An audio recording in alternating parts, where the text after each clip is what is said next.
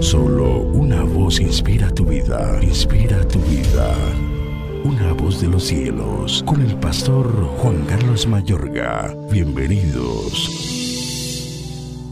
¿No sabéis que si os sometéis a alguien como esclavos para obedecerle, sois esclavos de aquel a quien obedecéis, sea del pecado para muerte, o sea de la obediencia para justicia? Romanos 6, 16. Los esclavos a la masturbación viven atormentados.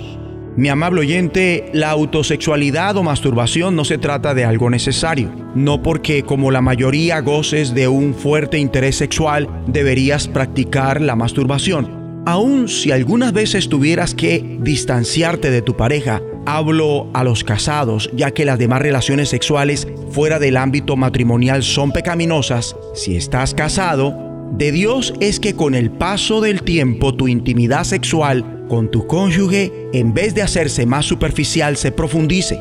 Que luego de años de matrimonio tu pareja continúe resultándote tan deseable como siempre e incluso más. Lo justo es que la madurez traiga consigo un amor más profundo hacia el cónyuge que Dios te ha dado al cual, ¿por qué no?, deberías expresarle continuamente que después del Señor mismo es el mayor regalo que has recibido de Él que cuando por alguna razón te halles lejos de tu pareja, incluso cuando estés solo y anheles su amor, no practiques la autosexualidad, que determines por la gracia no hacerlo y con este autodominio dado por Dios recibas una libertad y una paz asombrosa.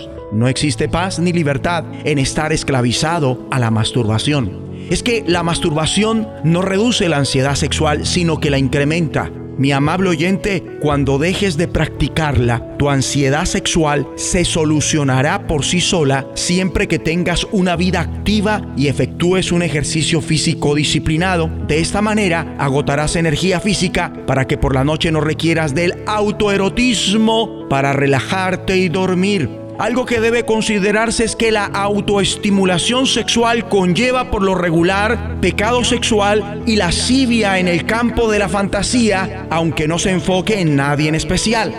Así que la masturbación genera una fijación en los propios órganos y deseos sexuales, lo opuesto a lo que ocurre en una relación sexual compartida con el esposo o la esposa, ya que la autoestimulación tiende a convertirse en un vicio es verdad que la autosexualidad eventual no se vuelva inevitablemente en un hábito obsesivo. La experiencia prueba que no es así. Con todo, ninguno llega a ser jamás esclavo de un vicio si no lo empieza en un momento dado y lo sigue practicando más y más. Esta es la única manera en que la masturbación puede llegar a volverse una esclavitud sexual. Por consiguiente, la única forma segura de librarse de la posibilidad de adquirir dicha costumbre y esclavizarse a él es jamás empezar a practicarlo ya que la autosexualidad cumple una función esencial en casi todas las maneras de esclavitud sexual, desde la promiscuidad hasta la homosexualidad, pasando por la pornografía.